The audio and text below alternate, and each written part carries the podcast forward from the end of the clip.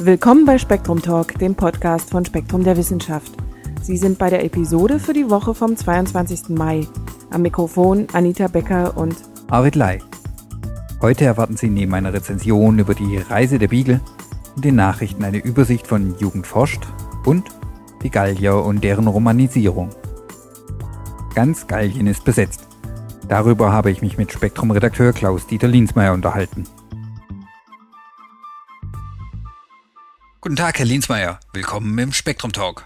Hallo, Herr Ley. Die Mai-Ausgabe hat einen Schwerpunkt über das Volk der Gallier. Hierzulande eine eher unbekannte Größe, wenn man von den einschlägigen Publikationen im Comic-Bereich absieht. Aber sind die Gallier nicht auch Kelten? Ja, richtig, da haben Sie natürlich völlig recht. Die Atlantikküste markierte praktisch die Westgrenze. Aber na, dennoch, dieses Gebiet Gallien, das hat eine ganz eigene Geschichte. Und als unsere französische Schwesterzeitschrift Relations einen Themenschwerpunkt dazu plante, ja, da war uns klar, dass wir in dieses Boot mit einsteigen müssen, denn ja, Sie finden in Deutschland gute Keltenexperten, aber eben Gallien-Experten, die findet man natürlich in Frankreich. Warum sprechen Sie von einem Gebilde Gallien und nicht von einem Staat? Weil es das sicherlich ganz einfach nicht war. Gallien war kein Staat. Gallien war sogar eigentlich eine Erfindung Cäsars.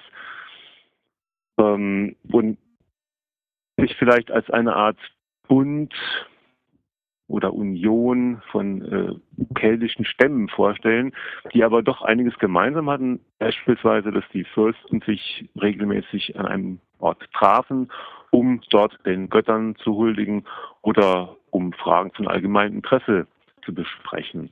Aber mehr als so eine lose Union von Stämmen war Gallien eben tatsächlich nicht. Unsere Vorstellung von den Galliern ist ja sehr geprägt von den Asterix-Comics. Das sind ja die rauflustigen Krieger, die ihren Wald über alles lieben, am liebsten Wildschwein essen und Hinkelsteine schätzen. Was stimmt von diesem Bild? Das, das ist natürlich stark überzogen. Klar, da ist jede Menge dichterische Freiheit drin, aber man muss sagen, wenn man es genau sich anschaut, dann haben die Autoren äh, das zum Teil ganz gut recherchiert noch wiedergegeben. Tatsächlich waren die Gallier, wie alle Kelten, das berichten die antiken Historiker, Polybius, Tacitus, mutige Krieger. Aber zum Beispiel den Hinkelstein, den hat man ihnen dann in der Neuzeit fälschlicherweise angedichtet. Der gehört zu einer Jahrtausende älteren Kultur. Der gute Obelix wäre niemals äh, reich geworden durch Hinkelsteinfertigung. Da gab es ganz einfach keinen Absatzmarkt für. Was den Wald angeht, den ja gerade der Hund Idefix so liebt, und wenn er dann immer in Tränen ausbricht oder ein Geheul ausbricht, wenn ein Baum fällt. Zur Zeit Cäsars war Gallien ein landwirtschaftlich gut erschlossenes Gebiet. Das heißt, es war sicherlich nicht so dicht bewaldet wie zur gleichen Zeit etwa Germanien. Und die Sache mit dem Wildschwein, die ist auch nur teilweise richtig. Wildschwein wurde wirklich sehr geschätzt, aber eben wohl weniger als Nahrungsmittel, sondern als, als Tier, das kräftig war, Symbol der Stärke. Das wissen wir von bildlichen Darstellungen. Auch der abenteuerliche Freiheitskampf des kleinen Dorfes ist, mit oder ohne Zaubertrank, natürlich dichterische Freiheit. Und die Gallier waren wirklich wilde Krieger. Wie konnte Rom gewinnen? Naja, ein, ein Spaziergang war das nicht gerade für die Römer. Sie waren in der Unterzahl, und sie hatten es, wie gesagt, mit wirklich wackeren und todesmutigen Gegnern zu tun. Dementsprechend dauerte der Gallische Krieg ja auch äh, acht Jahre. Also das war kein Spaziergang, das war eine harte und langwierige Metzelei. Andererseits hatten die Gallier große Schwächen in militärischer Hinsicht. Beispielsweise griffen sie nicht den geschlossenen Verband an, sondern, und das zeigen die Comics auch wieder ganz richtig, als Haufen wilder Einzelkämpfer waren nicht so vorteilhaft gegen die römische Militärmaschine. Dieses ausgefeilte, in langen Schlachten erprobte Gebilde hatten sie mit dieser Taktik ganz schlechte Karten. Größte Schwäche aber war die Uneinigkeit. Jeder Stamm versuchte immer das Beste für sich herauszuholen und nicht wenige paktierten auch mit Caesar. Erst als es Vercingetorix gelang, mehrere Stämme unter seiner Führung zu versammeln und dann zu einer Art Guerillataktik zu überreden, gerieten die Römer dann wirklich in Bedrängnis. Aber das ging dann doch noch schief. Ja, Vercingetorix suchte die Entscheidungsschlacht. möglicherweise von anderen Anführern dazu gedrängt, denn Guerillataktik entsprach eben nicht dem keltischen Kriegsideal.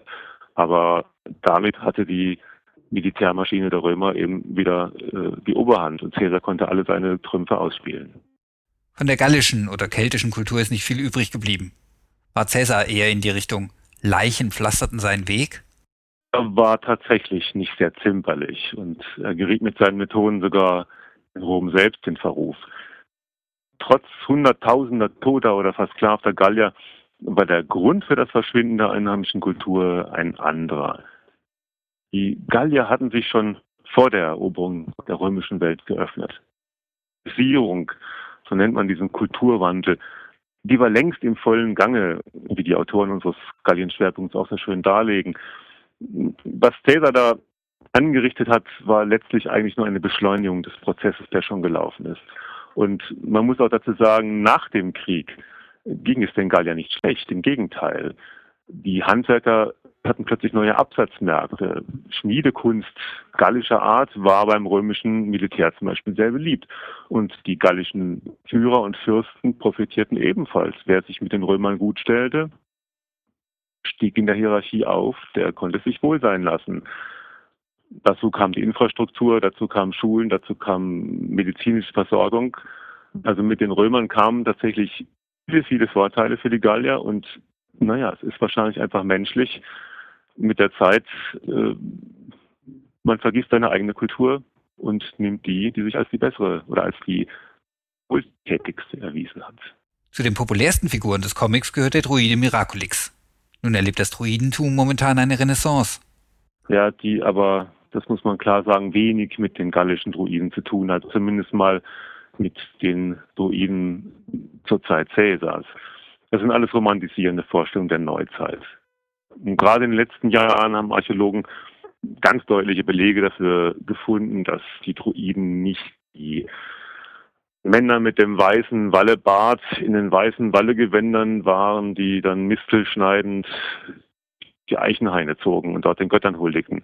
Das waren Priester einer gut organisierten Religion, die in umfriedeten Heiligtümern ihren Geschäften nachgingen, wie andernorts in der mediterranen antiken Welt auch. Was manchen Neodruiden vielleicht auch ein bisschen frustrieren wird, nicht wenige von diesen Priestern waren wohl auch schlichtweg Fürsten. Also der Anführer eines Stammes hatte mitunter eine Doppelfunktion und das ist nun auch nicht gerade eine romantisierende Vorstellung. Herr Linsmeier, gibt es etwas, das wir heute aus dieser Geschichte lernen können? Auf jeden Fall mal, welche Rolle Vorurteile spielen eigentlich. Denn die Gallier oder die Kelten im Allgemeinen galten den Römern Griechen als Barbaren. Und zwar das auch noch zu einem Zeitpunkt, als längst eben diese Kontakte mit der mediterranen Welt bestanden, als längst schon Fürsten der Gallier in äh, Caesars Generalstab dabei saßen. Urteile hatten eine ganz lange Tradition. Also zunächst einmal den Griechen waren die Kelten völlig egal. Das war irgendwie so ein komisches Volk, genau wie die Skythen, die lebten außerhalb der bewohnten Welt. Hm, das konnten ja nur Barbaren sein. Aristoteles hat dazu geschrieben, das ist wirklich witzig, der Esel ist ein Tier mit kaltem Gemüt, deshalb wegen seiner natürlichen Empfindlichkeit für Kälte vermehrt er sich nicht in Regionen, die einem winterlichen Klima unterworfen sind, wie bei den Skythen und in den benachbarten Gebieten. Es ist ebenso der Fall bei den Kelten, die sich oberhalb der Iberischen Halbinsel befinden, denn das eine kalte Gegend. Das hieß also, weil es da oben kalt ist, kann es keine Landwirtschaft geben, deswegen müssen diese Kelten kleben, deswegen sind es Barbaren. Und diese Argumentation, die hat sich eigentlich durchgezogen durch die ganze Antike. Und als die als keltische Stämme ähm, Rom eroberten im 4. Jahrhundert vor Christus und Delphi verwüsteten im 3. Jahrhundert vor Christus, da kam eben noch dazu, dass sie nicht nur Barbaren sind, sondern auch noch ganz fürchterlich gefährlich. Sie waren also verachtet und sie waren gefürchtet. Und das, wie gesagt, hat sich dann eben auch nicht geändert. Cäsar hat von diesem Vorurteil profitiert. Er brauchte dringend Geld, um seine Karriere zu finanzieren. Und Gallien bot sich ihm als äh, Schatzkistchen dar. Genügte ein Zug von äh, Kelten ähm, über eine natürliche Grenze, um zu sagen, wir müssen Rom verteidigen, wir greifen sofort an. Im genommen die gesamte Argumentation für seinen Gallischen Krieg und der spülte Caesar letztlich nach oben.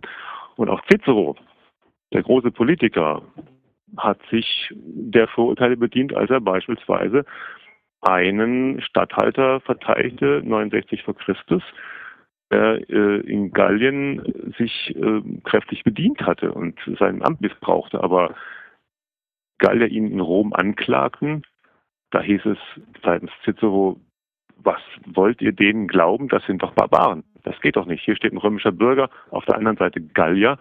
Na, also da ist doch ganz klar, wer, recht, wer im Recht ist.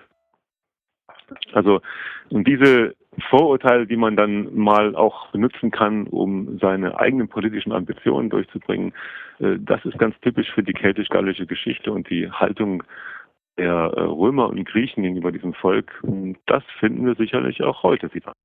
Also damals wie heute gilt, o tempora, o mores. Herr Linsmeier, vielen Dank nach Heidelberg. In der Mai-Ausgabe von Spektrum der Wissenschaft finden Sie 16 Seiten Gallien im Schwerpunkt. Doch das Titelthema ist ein anderes. Gegenwind aus dem schwarzen Loch. Das bringt uns zu unserer Rezension.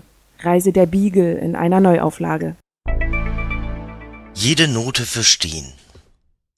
Eine Rezension von Ralf Steiner zur Neuübersetzung des Buchs Die Fahrt der Beagle von Charles Darwin.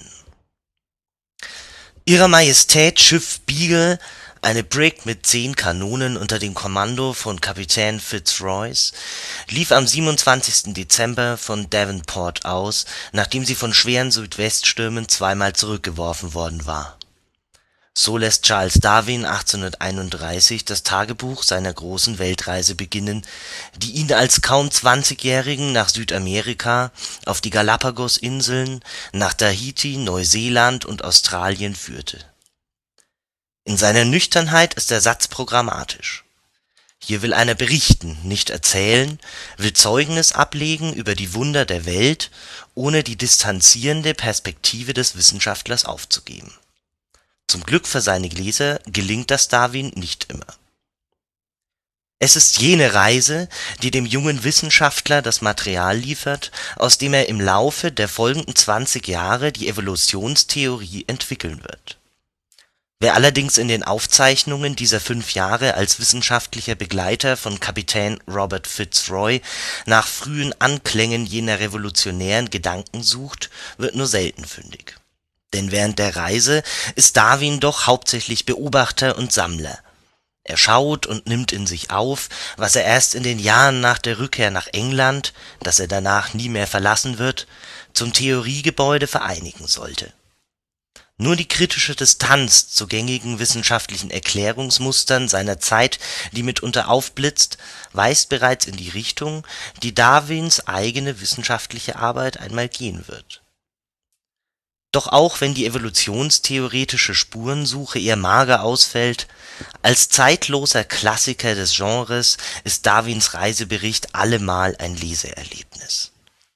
Denn neben aller wissenschaftlicher Detailfülle bricht sich auch immer wieder eine Neigung zur Geschichte, zum erzählten Erlebnis Bahn beispielhaft etwa im neunten Kapitel, wo sich die nüchterne Beschreibung geologischer Formationen abwechselt mit der Schilderung eines Ausritts auf den Falklands, den Darwin an der Seite zweier Gauchos unternimmt, Wildwest-Atmosphäre auf einer der trostlosesten Inseln, die Darwin besuchte. Gerade solche Passagen, in denen eine seinerzeit noch wenig bekannte Welt geschildert wurde machten einen Gutteil des zeitgenössischen Erfolgs des Werks aus. Ein Erfolg, von dem Darwin wirtschaftlich zunächst nicht profitierte.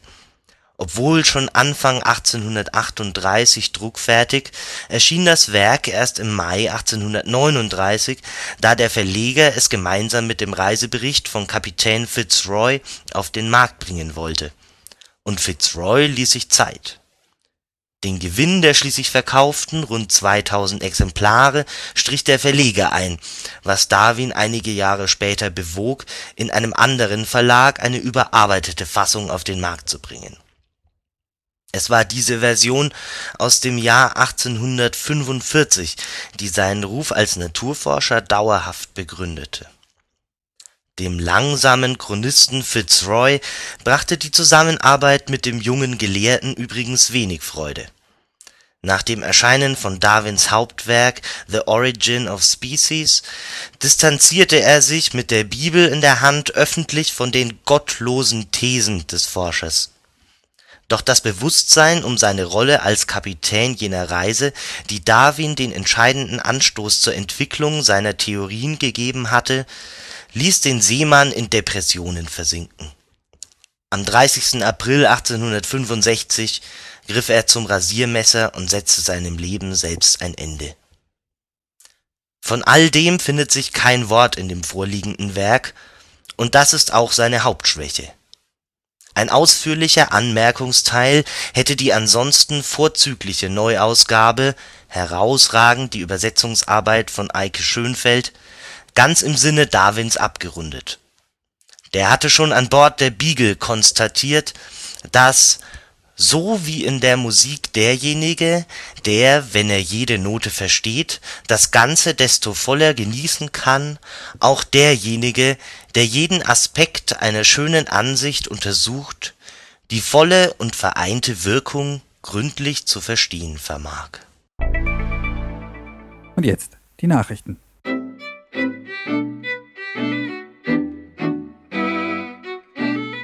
Jugend forscht hat die besten Nachwuchsforscher gekürt.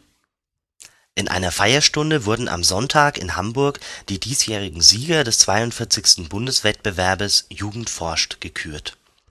Die Preisträger überzeugten vor allem durch fachübergreifende Arbeiten, so die Veranstalter als Schule wurde das Heinrich-Hertz-Gymnasium in Berlin mit einem Sonderpreis ausgezeichnet für seine umfassenden und erfolgreichen Aktivitäten, junge Menschen zu Höchstleistungen in der Forschung zu motivieren. Der Sonderpreis des Bundespräsidenten für eine außergewöhnliche Arbeit ging an Dominik Schubert der 16-Jährige am Maria-Theresia-Gymnasium München hat ein besonderes Spektrometer entwickelt, das wie eine Digitalkamera Bilder aufzeichnet und dafür aber in jedem Pixel auch die Farbzusammensetzung analysiert. Durch die Wahl einfacher Bauteile bleibt der Schüler weit unter den üblichen Kosten für solche Geräte, die beispielsweise in der Mineralogie oder auch Umwelttechnik eingesetzt werden den Sonderpreis der Bundeskanzlerin für die originellste Arbeit erhielt Raphael Errani (17 Jahre) vom Athenäum in Stade. Er hatte die Kraterspuren von Mond und Erde untersucht und aus den Daten ein Modell für die Einschlagswahrscheinlichkeit von Asteroiden auf der Erde aufgestellt, das auch deren Größe berücksichtigt den Sonderpreis des Bundesministeriums für Bildung und Forschung teilen sich die Geschwister Milan (18) und Dragana Gerovac (17) von der Goetheschule in Neu-Isenburg. Sie entwickelten eine Methode, mit deren Hilfe Bauern aus Gülle, Pilzkulturen und Stroh wertvollen, lagerfähigen und gut dosierbaren Dünger herstellen können. Ihren Reaktor nannten die beiden STM Engine für Shit to Money Bundessieger im Fachgebiet Arbeitswelt wurden Jürgen Stadelmeier (19), Matthias Müller (22) und Ralf Strobel (21 Jahre). Die drei Auszubildenden aus Baden-Württemberg schufen einen sehr realitätsnahen Flugsimulator für Segelflugzeuge, der sich unter anderem mehrfach um die eigene Achse drehen kann. Im Fachgebiet Biologie überzeugte Ayesha Protzel von der Primo-Levi-Schule in Berlin die 15-Jährige untersuchte, wie sich verschiedene Schlupfwespenarten als Biosensoren für Schadstoffe in Klassenzimmern nutzen lassen und zeigte, dass sie eine sichere Alternative zu teuren und aufwendigen chemischen Untersuchungen darstellen. In der Chemie demonstrierte Johannes Wandt (18) vom König-Karlmann-Gymnasium wie Magnetit erst in mehreren Reaktionsschritten aus Eisensulfat entsteht und stellte dabei fest, dass Ammonium für die Reaktion eine entscheidende Rolle spielt. Ebenfalls Mineralogisches untersuchte der Bundessieger im Bereich Geo und Raumwissenschaften. Max Frenzel (18) vom Sächsischen Landesgymnasium St. Afra in Meißen hatte auf einer Bergbauhalde die Verwitterungsprozesse chemisch und spektroskopisch genauer unter die Lupe genommen Dabei fand er nicht nur heraus, dass die Vorgänge ähnlich wie in der Lagerstätte ablaufen, sondern entdeckte auch noch zwei verschiedene Typen von Sekundärmineralien. Den ersten Platz im Fachgebiet Mathematik-Informatik belegte Martin Maas (19) vom Georg-Cantor-Gymnasium Halle mit einer Software, die verschlüsselte Daten in anderen Daten versteckt und so die Übertragung sicherer macht. Er umging dabei die Probleme bisheriger Produkte, die nur jeweils ein Dateiformat als Versteck unterstützten, indem er ein modulares System entwickelte die Idee für ihre Arbeit, die ihnen den Bundessieg in Physik einbrachte, kam Florian Ostermayer (18) aus Wilhelmsdorf und Henrike Wilms (19) aus Tettnang bei einem Höhlenbesuch. Blitzeffekte in von der Grubenlampe beschienenen herabfallenden Tropfen machten sie stutzig. Als sie fallende Tropfen unter Licht kontrolliert genauer untersuchten, bemerkten sie, dass diese regelrecht wabern und je nach Form ein Blitzen erzeugen. Und im Bereich Technik erhielt Florian Schnös (18) vom Alexander-von-Humboldt-Gymnasium in Schweinfurt den ersten Preis für seine kostengünstige 3D-Digitalkamera, die neben Farben auch Informationen zur Tiefe aufzeichnet. Die Anwendungen reichen von der Medizin über die Automobilindustrie bis zur Robotik und womöglich bietet die Technik sogar die Möglichkeit, Blinden und Sehbehinderten die Orientierung im Raum zu erleichtern. Weitere Auszeichnungen gab es beispielsweise für einen Touchscreen, der eine Bedienung mit mehreren Fingern gleichzeitig erlaubt. Eine Methode, mit der sich besonders dunkelroter Wein aus Dominareben herstellen lässt, eine verbesserte Inkjet-Beschichtung zum Ausdrucken digitaler Fotos? Eine Sturmsicherung für kleine Windkraftanlagen? Oder die Erkenntnis, wie Steinzeitspeere gehärtet wurden.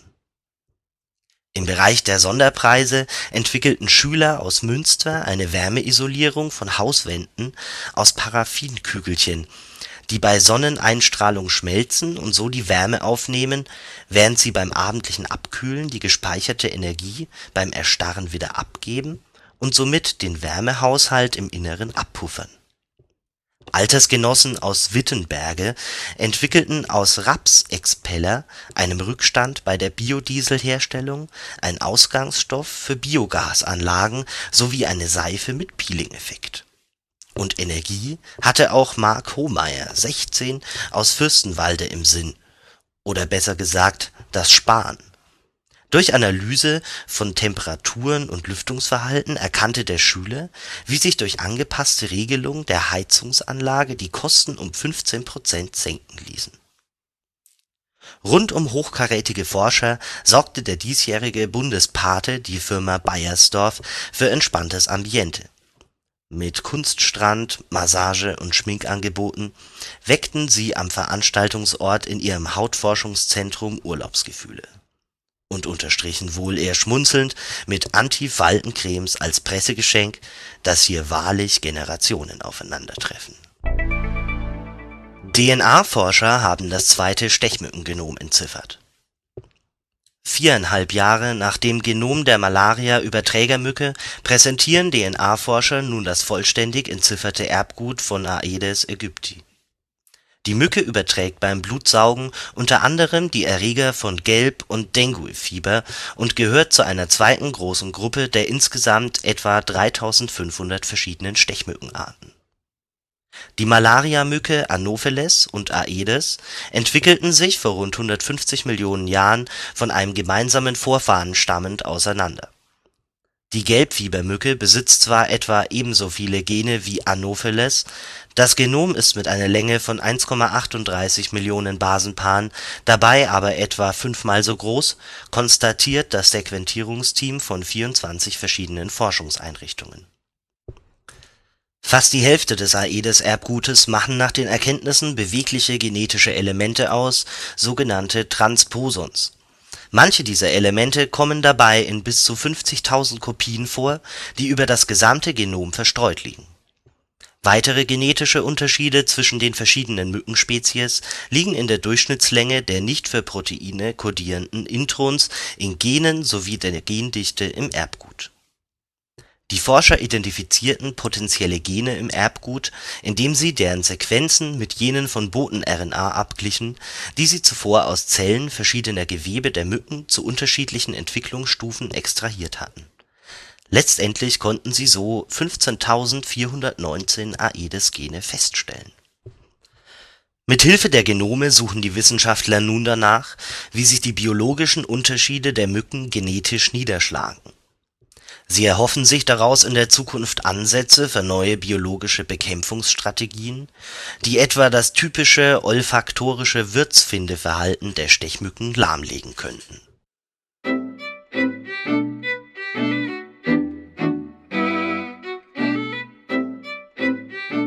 Das war Spektrum Talk Nummer 35. Wir danken fürs Zuhören und wünschen Ihnen eine schöne Woche.